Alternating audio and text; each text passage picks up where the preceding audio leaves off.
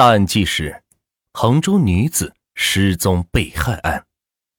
今天暖玉就给大家讲一讲这两年所发生的大案。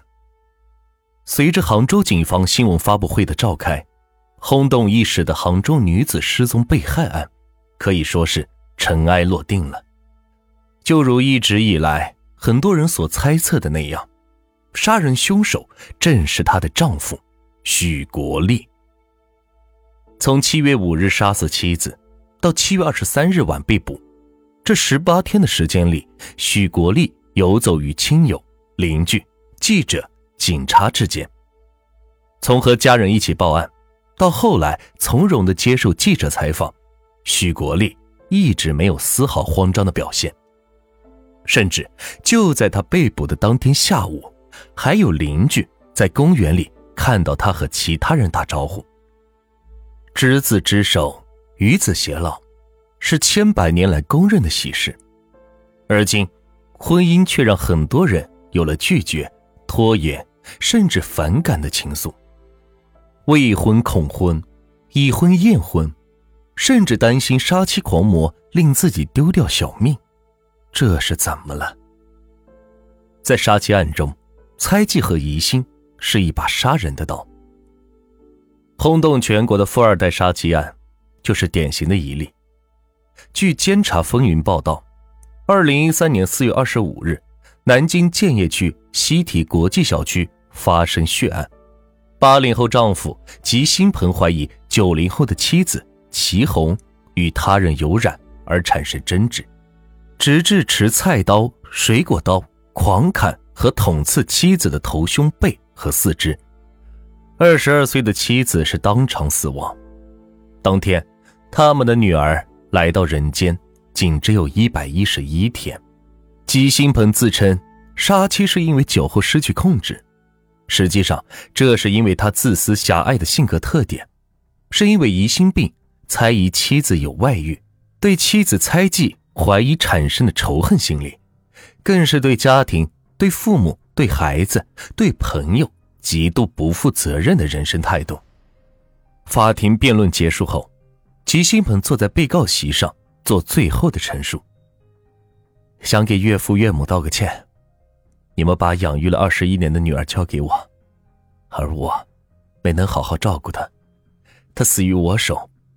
我知道你们此刻痛苦万分，我也感同身受，毕竟她曾经是我挚爱的女人，一辈子的妻子。但是我没办法让他活过来，所以也不敢奢求你们原谅。但试想一下，女儿现在还不满一周岁，我愿意用余生对被害人父母尽到赡养义务，对女儿尽到抚养义务，愿意赔偿。希望法庭从轻处罚。坐在原告席上的齐母突然站起来喝道：“我不要赔偿。”代理律师则称。吉新鹏简直就是丧心病狂，建议判处死刑，立即执行。猜忌是把刀，削去人际互信的枝叶，剩下的只有怨恨和死亡。吉新鹏之错在于猜忌蒙蔽心理，疑心伤害他人的时间胜过于冷静思考、了解自己。因为猜忌而引发的情感仇杀，还有著名的辛普森杀妻案。二十五年来，辛普奇杀人案一直是饱受争议。说起辛普森杀妻案，以及由此引发的美国世纪大审判，在法律界几乎是人人皆知。一九九四年，前美国著名橄榄球明星辛普森的妻子尼可尔及其男友罗纳德倒在血泊之中。几天之后，辛普森驾车外逃。被警方抓捕的场面，经全美电视实况转播后，迅速的轰动全球。据说，当时美国有近1.5亿人停下手头的工作，注视着追捕实况转播，创下全美收视率的当季最高。绝大多数美国人认为，肯定是辛普森杀了人后负罪潜逃。然而，令美国人大跌眼镜的是，在几乎所有人都认为。辛普森是凶手的社会舆论之下，经过历时四百七十四天、震撼全美的马拉松式的世纪大审判之后，辛普森竟然被加利福尼亚最高法院判为无罪而释放。对于这个判决结果，被害者罗纳德的父亲沉重的宣称：“今天，并不是检察官输掉了这场官司，失败的是这个国家，正义和公道没有得到伸张。”主审法官也无奈的说：“全世界都看到了辛普森的罪行，但法律没有看到。很多美国人认为，当年的审判坚持了疑罪从无、程序正义的原则，是一个正确的选择。但更多的美国人还是认为，辛普森确实杀了人，只是他出人意料的逃脱了法律的制裁。”二零零八年，辛普森因持枪抢劫。行窃等罪名，被拉斯维加斯地区法院判处三十三年监禁，而且九年之内不得假释。年满六十一岁的辛普森可能将在监狱度过余生。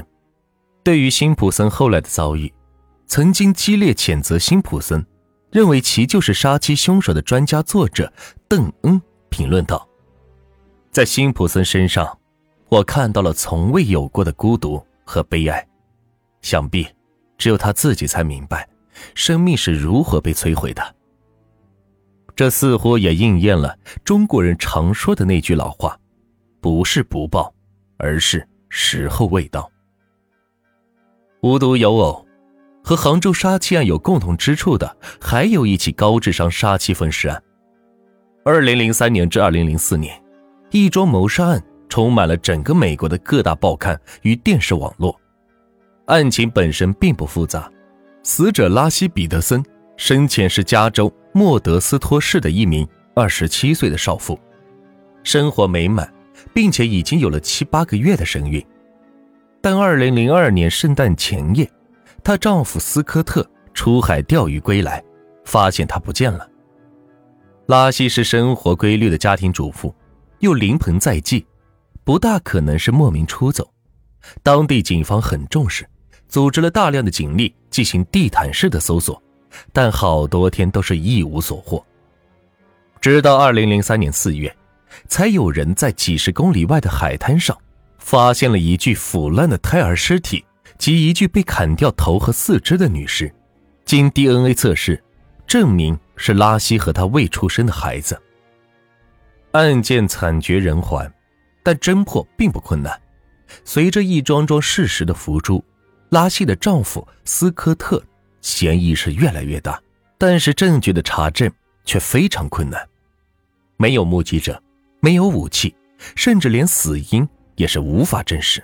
警察一直没有确定拉西到底是什么时候、如何或在哪里被害，但是大量的事实证据很有说服力。